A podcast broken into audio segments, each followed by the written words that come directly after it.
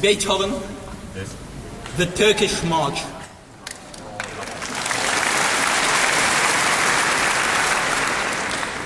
Piano arrangement by Anton Rubinstein.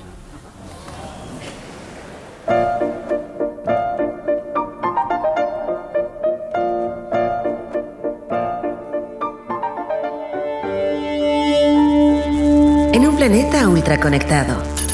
En una galaxia que se mueve de manera infinita. La creatividad es la inteligencia divirtiéndose. Porque nada se compara con una buena idea y sabemos que hay vida más allá de los emprendimientos. Junto a Leo Meyer y Caro Rossi, ajustamos nuestro cinturón gravitacional para entrar en la atmósfera de Innova Rock. Innova Rock. Innova Rock. Inspira, visibiliza y conecta. Hola amigos de Innova Rock, esta vez en la nave Innova Rock nos vamos a transportar a México porque aterrizamos acá en una ciudad maravillosa de México y me encuentro junto a Rafael Díaz. Bienvenido Rafa a la nave Innova Rock. Hola, eh, ¿cómo están? Bien, bien, bien. Rafa, cuéntanos un poco dónde estamos, cuál es- en qué ciudad estamos y eh, quién es Rafa Díaz. Hola, pues yo nací en Orizaba, Orizaba, Veracruz. Eh, de ahí mi familia pues dio muchos saltos, fuimos al puerto, eh, vivimos en la sierra veracruzana, en un pueblito muy chiquito llamado Guayacocotla, y de ahí nos fuimos a la Ciudad de México. Mi familia, que son mis tres hermanas eh, mayores y mi mamá, pues crecimos en una, en una colonia, bueno, estamos ahorita ya en una colonia muy peligrosa que se llama la Colonia Guerrero. Yo recuerdo de, de esa colonia, pues tengo muchos recuerdos bonitos, pero algo muy cierto es que la, pues la, la comunidad vivía en una situación de vulnerabilidad, había muchos problemas sociales, eh, mm, cosas Es de complejo. sí, cos- cosas complejas a lo mejor que ni siquiera quisiera mencionar, pero, pero pues recuerdos bonitos sí hay. Y algo que me que recuerdo mucho es que, bueno, eh, ¿Esta zona dónde queda geográficamente en México? ¿Dónde estamos? ¿En el sur, en el norte, en el centro del país? Es, es la colonia Guerrero, está muy cerca de la, ci- la Ciudad de México. Es una colonia llena de vecindades en donde muchas muchas familias viven como en una misma comunidad, como bueno, no sé si han visto pues El Chavo, El Chavo sí, vive el. Chavo del Ocho. Entonces, eh, la colonia Guerrero está llena, estaba llena de vecindades. Ahorita se ha, se ha gentrificado mucho y ya las están tirando, pero ahí fue donde yo crecí. Perfecto. ¿Y eh, hasta qué edad estuviste en esta, en esta colonia? Eh, Más como- o menos. Como hasta los 15 años. Eh, de ahí nos movimos eh, por varios lugares de la Ciudad de México, pero este, hasta los, como hasta los 15 años estuve en la, en la Guerrero. Perfecto. Y eh, en ese tiempo habías comentado que eh, te gusta el arte, dibujabas, Ah. eh, era parte de tu habilidades. ¿Cómo parte este amor hacia el arte y el dibujo? Bueno, yo, eh, yo cuando, desde que tenía 12 años, yo trabajaba eh, como mensajero en, la- bueno, en las imprentas de, de la Ciudad de México, del centro de la ciudad. Entonces, pues me encargaba de comprar papel, eh, de llevarlo a cortar, de los ir por los negativos. O el punto es que cuando hacía todas estas cosas, entre, entre llevar papel a la imprenta y llevar el trabajo a los a los clientes finales, eh, pues yo usaba el transporte público. Y en la Ciudad de México es muy común que tus viajes sean de una hora. Así no es, no es raro. Entonces, durante todos esos viajes yo dibujaba. Eh, leía, dibujaba, resolvía problemas. Entonces, de matemáticas. Entonces, todo este tiempo fueron horas y horas y horas de, dibujar, de ver mi ciudad pasar, eh, de ponerla en, en un- en una hoja. Entonces, miles de horas eh, durante toda mi vida he estado dibujando, entonces eso es algo que me marcó y que ha, como que ha influenciado en, las cosas que hago ahorita.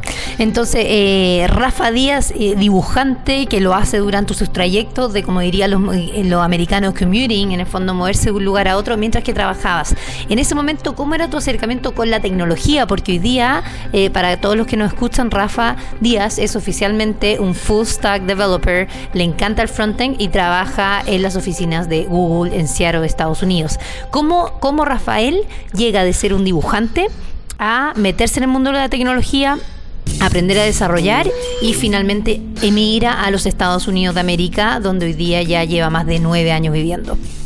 Bueno, a mí me gusta mucho eh, resolver problemas. Eh, cada que yo salía de mi casa veía cómo las cosas pasaban a mi alrededor y pensaba, ah, pues esto se puede resolver de esta forma como más óptima, cómo los camiones pasaban por, por mi colonia, cómo hacían paradas.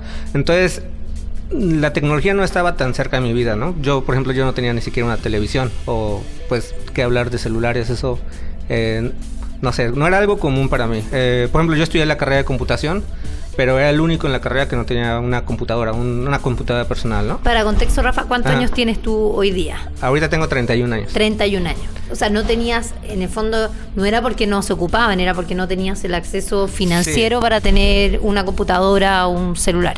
Sí, yo era el único en mi primaria eh, que no tenía tele, ¿no? O sea, sí era normal tener tele. Entonces yo era el único que no tenía tele, en la, en la, en la preparatoria pues eh, no tenía celular, en la carrera sí, yo y un amigo eh, éramos los únicos que no teníamos computadora personal, aún estudiando computación, ¿no? Y en ese entonces sí era normal tener una computadora. Entonces, no fue tanto mi acercamiento a tecnología, en tanto a las cosas físicas de tecnología, sino a mí lo que más me apasionaba eran los algoritmos. Eh, las cosas que corren adentro de las computadoras, la teoría que, que uno puede usar para, para hacer que la, que la computadora haga magia, ¿no? Entonces a lo mejor yo no tenía pues las cosas físicas que, que hacen que, que prenden los foquitos y eso, pero lo que a mí sí me, me gustaba mucho era la teoría atrás de, de, las, de los foquitos que se prenden y se apagan, ¿no? Entonces yo me enfoqué mucho en la parte de matemáticas y es lo que a mí más me apasionaba. Entonces, pues eh, estudié mucho algoritmos y matemáticas puras y fue lo que, lo que más me apasionó a mí y me di cuenta de que, bueno, la, la tecnología yo pienso que es muy diversa. Hay quienes se dedican al front-end, al back-end o que se dedican a criptografía o cualquier cosa que cualquier cosa que se te ocurra puede tener un gran beneficio de, eh, de aplicar tecnología. Entonces eh, tenemos a Rafael, este dibujante un poco que le gustaba resolver problemas, entonces y era bueno para las matemáticas también por lo que estoy escuchando, y que eh, te empieza a conectar con los algoritmos y la computación. Estudias, ¿cierto? Eh, computación en la Ciudad de México, también en Ciudad de México, y en qué momento decides venirte a los Estados Unidos. Bueno, yo quería ser matemático de matemáticas puras, ¿no? Eh, algo que me, eh, que me afectó un poco fue mi, decisión profesional fue que mi familia, mi familia no hay ningún matemático programador, eh, nadie que me pudiera dar un consejo. Y al contrario, pues pensaban que estudiar matemáticas era algo malo.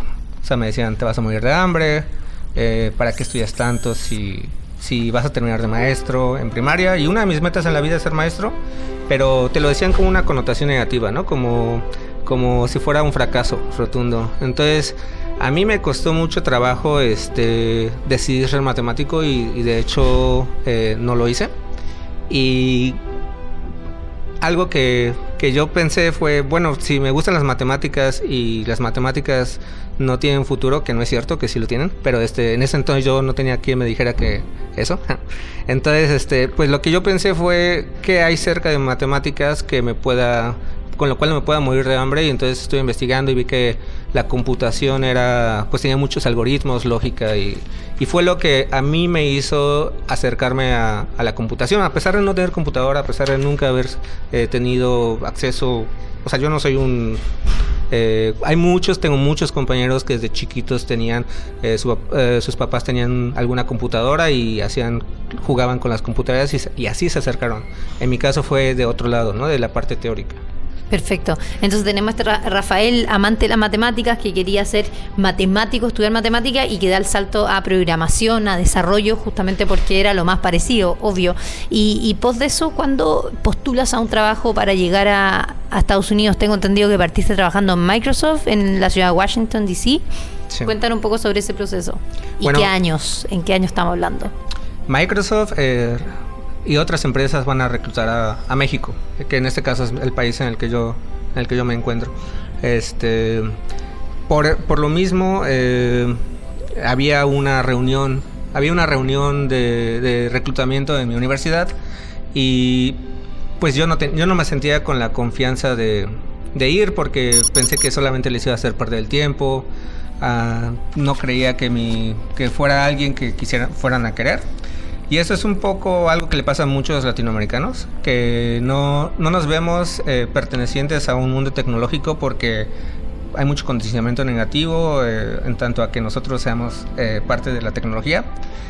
Y es completamente una falacia y una cosa que tenemos en nuestra cabeza porque para ese entonces yo pues era el mejor programador de mi escuela, tenía cuatro, había sido cuatro veces oro nacional en matemáticas, o sea, tenía muchísimas credenciales, pero yo, yo no me la creía, ¿no? O sea, yo decía, pues nada, se voy a quitar el tiempo a ellos, ¿no? Entonces los ingenieros fueron a reclutar, hablé con una ingeniera que le empecé a decir, ah, me gustan mucho las matemáticas, este, hice esto, hice el otro, y ella me empezó a contar que trabajaba en Microsoft, que hizo una maestría en Carnegie Mellon, y, y eso a mí me gustó mucho y me dijo, ah, bueno, pues eh, pásame tu currículum y, vemos si, te seguimos llamando, y, y, yo le dije, ah, no, no traje mi currículum porque pues yo no voy a aplicar, y agarré y me dice, no, ¿cómo crees que no vas a aplicar? O sea, ve a hacer tu currículum a la biblioteca, yo te espero. Y yo, no sé, no, no entendía qué estaba pasando, ¿no? Y yo me fui corriendo a la biblioteca, este, hice cualquier cosa. Así, no hice, ah, puse lo que me acordé y regresé y me esperó. Y le di mi currículum y me, me empezaron a llamar en ese entonces yo no sabía inglés. Bueno, sí sabía inglés, leí y escribir, pero yo nunca había hablado inglés. Entonces me empezaron a entrevistar. Este, sabía tanta resolución de problemas que podía hacer los problemas sin saber inglés, ¿no? O sea, casi, casi me quedaba callado y yo creo que pensaban que era tímido, pero pues resolvía los problemas. Entonces, este, me dieron una oferta de internship en Microsoft. Y para mí fue un gran paso en la validación de todo el trabajo que había hecho durante toda mi vida, porque porque es algo muy es, es, muy difícil sobrecompensar todas las cosas, eh, condicionamiento social que tenemos eh, sobre nuestros hombres, ¿no? Como latinoamericanos. ¿Crees que ese momento fue como el hito, uno de tu hito en, en tu vida, como en salto más allá de profesional, también personal? Como cuando te contratan por primera vez una gran empresa de tecnología, en este caso Microsoft, y además te sacan de México y te llevan a Washington DC o te contratan para trabajar en México? No, eh, para trabajar aquí en, en, eh, Estados Unidos. Sí, en los main, en, los headquarters que está aquí en Redmond, Washington. Perfecto. Ah, en Washington State. Ah, ok, en el estado de Washington. Ya, perfecto. ¿Y lo consideras como el gran salto hasta el momento o, o no? ¿O cuál? Pues yo creo que en mi vida ha habido muchos, muchos saltos que han creado como validación. O sea, yo por ejemplo cuando era, cuando era chico yo participaba en concursos de ajedrez, ¿no? Y vivía en una colonia, como ya había comentado un poco, pues con una situación de vulnerabilidad, pues iba a los concursos y toda mi, mi ropa pues estaba rota. Eh, y yo veía que mis, los que iban a los, a los concursos iban de traje. Entonces, como que que me fuera bien en esos concursos era un poco de validación, ¿no? Pero aún así hay mucha, o sea, a lo mejor es fácil normalizar como el privilegio y ver que todas las personas que están em, que están participando en tecnología tienen ciertas características. Yo creo que poco a poco fue que lo fui sobrellevando, ¿no? Cuando fui en la secundaria, este, igual fue lo mismo, ¿no? Empecé, fue los concursos, eh, me di cuenta que el nivel, el nivel de privilegio subía conforme me iba, iba avanzando en la educación, porque eh, lamentablemente muchos latinoamericanos se quedan en el camino, ¿no? Eh, cuando yo gané la Olimpiada del Conocimiento Infantil en sexto de primaria y éramos 28 eh, estudiantes que fuimos a conocer al presidente de México, de los cuales éramos 21 de educación pública y 7 de privada. en la siguiente, cuando fui oro nacional de matemáticas en segunda y secundaria, ya los de educación pública iban bajando. O sea, muchos se iban quedando. Entonces, cada salto era como un poco validación, ¿no? O sea, cuando, eh, cuando me contrató Microsoft tal vez fue uno, un salto más. Pero, por ejemplo, después en Microsoft yo me eh, entré a un grupo de realidad mixta, que es el grupo se llama HoloLens. Fue el primer mexicano en entrar al equipo del Shell, que es el equipo que realmente se encarga de poner los hologramas. Bueno, es, HoloLens es una es una tecnología de Microsoft en la cual hay hologramas a tu alrededor y puedes interactuar con ellos. Entonces yo fui el primer mexicano en entrar al equipo del Shell, que es eh, pues un equipo bien duro, ¿no? Las entrevistas han sido las entrevistas más duras que, que he tenido, incluso más duras que para entrar a Microsoft. Entonces yo pienso que ha habido muchas validaciones y, y yo siento que, que, esto es algo que me gustaría compartir con otros otros latinoamericanos. Perfecto. volvamos al, al, Entonces, llegas a vivir a Estados Unidos, estás en Microsoft, entras también a, a, a, esta Olimpiada, en el fondo te empiezas a conectar con la, con la red Eh, ¿Qué pasa con el arte? ¿Sigue vivo esa, esas ganas de dibujar? ¿Sigues dibujando? Eh, ¿qué, qué está pasando en ese periodo de tu vida? Eh, pues toda mi vida es, eh, he dibujado. Desde chico he dibujado en, los, en, las, en las clases, en, en- en los camiones. Entonces, algo, yo también quise ser artista en algún momento, ¿no? Además de ser matemático, quise ser artista y mismo razón, eh, te vas a morir de hambre, no hay futuro, este, ¿para qué quieres hacer eso? Y yo siempre tuve la, la espina de, de hacer algo con el, con, con el dibujo, ¿no? Y, y yo nunca me consideraba un artista, pero este pero sí dibujaba mucho, ¿no? Entonces es como igual impostor, eh, síndrome del impostor a nivel artístico, ¿no? Síndrome del impostor por todos lados, ¿no? Pero el punto es este... Porque en, en la parte técnica, en la matemático también era muy buen matemático, pero quizás no te considerabas tan buen matemático. En desarrollo también era muy buen desarrollador y lo estás probando ahora y tampoco.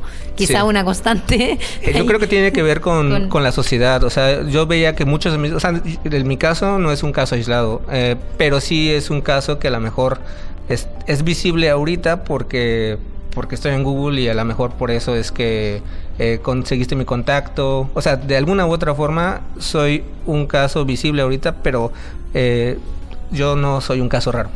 Ese, ese es mi punto. Eh, bueno, el punto es que yo quería eh, hacer algo con arte toda mi vida. Entonces el año pasado, eh, hace, hace tres años fui a una a la conferencia de gráficas computacionales, más importante del mundo que se llama SIGGRAPH en Los Ángeles y había un concurso de Epson sobre hacer este un diseño rápido. De hecho que es este, bueno, es este diseño. Este lo hice que, que- que es un diseño para los que no están escuchando de que si lo puedes describir. Ah, bueno, es un, eh, toda mi vida dibujó guerreros águilas. Entonces, este, en, en la SIGGRAPH, eh, Epson organizó un concurso de hacer un diseño rápido. Entonces yo me senté entre una conferencia y otra y dibujé un guerrero águila como en unos 10 minutos. Esto fue el 2000... 2016 me parece. Ok. Entonces, este, yo eh, hice el guerrero águila y ya me fui. Entonces, eh, en- durante toda la conferencia a juntar todos los diseños y el viernes, el último día de la conferencia, iban a elegir un ganador. Entonces yo fui y pues yo no pensé que fuera a ganar porque pues había muchos diseñadores, o sea, personas profesionistas que se dedicaban al diseño, este, eh, artistas digitales. Y ya fui y mi dibujo ganó. Entonces como que ahí fue otra, una de las muchas grandes pues validaciones que he tenido en mi vida, ¿no? Que, que alguien dijera que pues mi dibujo era suficientemente bueno como para ganar un concurso. Entonces de ahí empecé a... Ah, bueno, eso no acabó ahí. Es el que cuando yo gané, pues el, el que organizó el concurso como que, como que no le había gustado que un guerrero águila ganara. Y, y cuando empecé a llenar los formatos para una impresora que había, que había ganado, como que, como que me veía raro, ¿no? Como que estaba dando vueltas y como que se anima y se acerca y me dice que si yo era legal. Me dice, ¿Are you legal? Y entonces... En- para los que están escuchando en el fondo en Estados Unidos. Ajá, en esta- estaba- esto es- fue en Los Ángeles. Y me dice, ¿Are you legal? Y, yo- y me dijo que pues el concurso era solamente para personas legales. Yo no sabía qué contestar, pero, pero como que eso me, me hizo pensar de que, o sea, a pesar de, ser- de que dibujar es difícil, a pesar de que programar es difícil, a pesar de que todo es difícil, muchas veces hay una capa extra de dificultad, ¿no? Que es navegar este sistema de, de, pues, de privilegios y de cosas que tienes que tener ciertos aspectos para ser considerado. Porque en el fondo tú ahí te sentiste un poco, o sea, te sentiste discriminado porque Bueno, yo no sabía qué contestar. En ese momento yo contesté de una forma muy, le llama apologetic, no sé cómo decirlo. políticamente correcta. Ajá, yo le dije, no, bueno, yo le dije, eh, no, sí soy legal, eh, tengo, te lo puedo demostrar. Y yo no debía haber contestado así, por- pero no sabía qué hacer, ¿no? O sea, yo no debía haber eh, participado en esa conversación y debía haber dicho, ah, pues me puedes, pre- me puedes dar tu nombre y por, no sé, no sé. Claro. Ahorita, hoy lo haría de otra forma. Para empezar, ser legal o no legal, eso no tiene ningún sentido, ¿no? Pues es algo, un término que yo no uso ya. Y que, bueno, el punto es que yo pensé que ese dibujo eh, lo podía usar para darle visibilidad a ese problema, ¿no? Entonces lo empecé a compartir y con la historia, ¿no? Entonces, este, empecé a pensar en que tal vez podía usar mi arte como un medio de comunicación de muchas cosas en las cuales yo creo, como la educación, eh, como la pues, justicia social, equidad, eh, diversidad. Entonces empecé a, a compartir dibujos en, pues, en social media y pues ya ahorita hice una empresa, de, una empresa formal en el estado de Washington de arte y he participado en varias galerías. Y gracias a esa pregunta que te hizo en este caso esta persona eh, sobre si eras legal o no eras legal acá, en el fondo el dibujo pasa a ser un poco una bandera de lucha mm, y, y congregar y generar comunidad de toda la gente, de todos los latinos quizás que están en Estados Unidos y, y todos los latinos también que viven en el mundo. O, Sí, sí, de hecho el título del dibujo ahora es Are You Legal? Ah, perfecto. Entonces Wow. este lo expuse en el Seattle Center el año pasado. Eh, conté la historia y aparte tengo muchos otros dibujos que hablan sobre pro- jóvenes programadores en México, eh, sobre programadores latinoamericanos, sobre mujeres en, en tecnología, sobre naturaleza también. Entonces, para mí ha sido un canal de salida de muchas cosas que tenía yo guardadas. Eh, también ha sido una forma en la cual puedo darle visibilidad a, pues a los latinoamericanos que pertenecemos a tecnología, que estamos aquí, que estamos presentes y pues también para ayudar a los chavos, a los estudiantes a que a que se vean como programadores y que sepan que si les gusta la opción está en la mesa, ¿no? Y ahora uniendo el arte con la programación, eh, tú por un lado eres desarrollador de Google acá en Seattle, Estados Unidos, y por otro lado también me dijiste que eras director, director of media de Omega App. Primero, ¿qué es Omega App? Cuéntanos. Omega Up es un proyecto comunitario.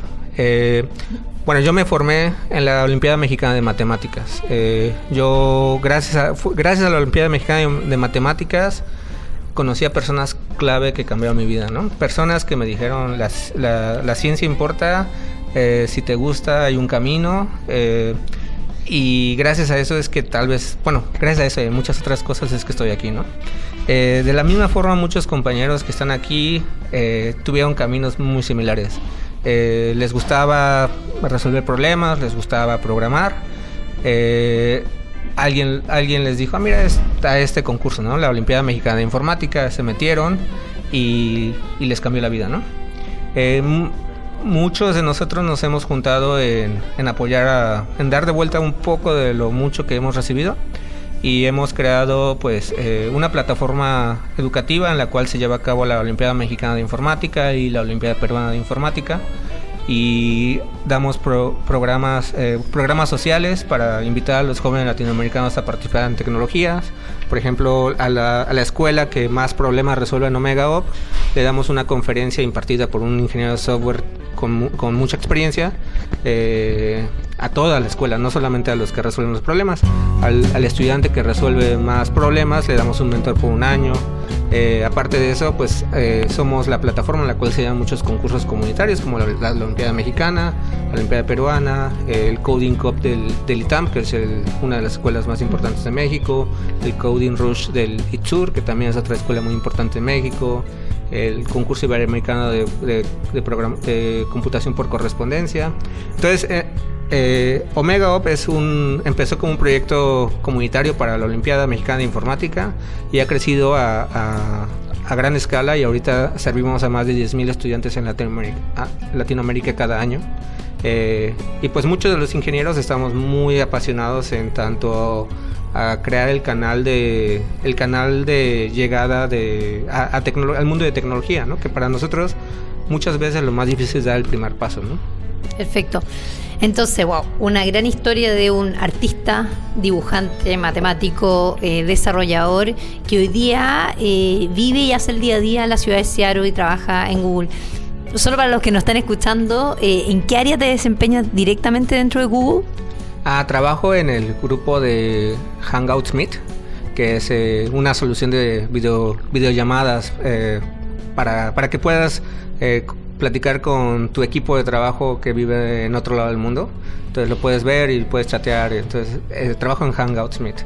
Perfecto, y te ha tocado eh, unir a, a Google también con lo que hacen con Omega App, por ejemplo. Eh, Eh, pues bueno, algo que me gusta mucho es que, bueno, en empresas como Google y Microsoft hay muchísimo fomento a proyectos eh, comunitarios. Entonces, por ejemplo, cada hora que yo voluntario a MegaUp, Google da cierta cantidad de dinero a la, non- a la organización. Eh, eso es algo Wow. muy poderoso porque gracias a eso es que la organización ha, pudo arrancar. eh, bueno, no, no gracias a eso pues, que pudo arrancar, sino gracias a eso es que pudimos, eh, podemos tener fondos para crecer programas y servir a más estudiantes. Eh, también algo que me gusta es que la plataforma que me da Google eh, es mucha validación en tanto a que si yo voy a México y, y, hablo con la escuela, con un... Bueno, yo he ido a México a hablar con muchas escuelas, ¿no? Con el Instituto Tecnológico, eh, eh, Tecnológico de Pachuca, con el CBT 60 de San Miguel de Allende, con el CBT 217 de Uriangato, uh -huh. Guanajuato, con, en, en, varias ciudades, Coatzacoalcos, Orizaba. Entonces es muy fácil para mí llegar y decir, hola, soy un ingeniero de Google, eh, me gustaría compartir, bueno, eh, compartir con claro. ustedes las posibilidades que el mundo de tecnología les puede ofrecer. ¿Y en el mundo del dibujo? Ah, en el mundo del ¿Alguna dibujo. ¿Alguna exposición, algo que te ha tocado hacer acá? No en Google, pero por ejemplo cuando, bueno, a mí me gusta mucho el, la, eh, las gráficas computacionales. Eh, mi maestría yo la hice eh, aquí en, en, el estado de Washington, en la Universidad de DigiPen, que es una escuela de desarrollo de videojuegos. Eh, me gusta mucho el mundo de desarrollo de videojuegos porque es una intersección entre el arte digital con la, el mundo de la computación. Y gracias a ese contexto fue que pude entrar al equipo de HoloLens en Microsoft. El equipo de HoloLens en Microsoft era muy impresionante porque había muchísimos había muchísimos ingenieros que les encantaba la parte gráfica. O sea, por algo te metiste a un equipo de hologramas, ¿no? Que podías ver eh, en el flotando en el espacio. Entonces a mí me gustó mucho el equipo porque había pues muchas personas que de por sí eran artistas, además de ser ingenieros de software. Había muchos diseñadores que profesionalmente eran, se dedicaban solamente a diseñar y las cosas que yo programaba las podía ver, ¿no? O sea, si yo programaba algo que tuviera que ver con un holograma y me ponía los lentes de HoloLens, que son unos lentes que te pones en tu cabeza, podía ver eh, pues las ventanas flotantes pegarse a las paredes o Muchas gracias, eh, Rafael Díaz, por tu increíble, increíble realmente historia de comunista el dibujo, la matemática, el desarrollo y hoy día eh, ya eh, instalado casi 10 años en la ciudad de Seattle, Estados Unidos, haciendo tecnología para todo el mundo. Uh -huh. Gracias. La creatividad es la inteligencia divirtiéndose en un planeta ultra conectado. En una galaxia que se mueve de manera infinita, nada se compara con una buena porque sabemos que hay vida más allá de los emprendimientos. Esto fue Innova Rock. Junto a Leo Meyer y Caro Rossi. El programa que inspira, visibiliza y conecta. Escúcheme bien, don Ramón. No dudo que en algún tiempo llegue a sentir por usted algo más que una simple estimación. Pero ahora pienso que si yo fuera su mujer, el primer día de casados le pondría veneno en el café. Pues si usted fuera mi mujer, me tomaría ese café. Turn down for what?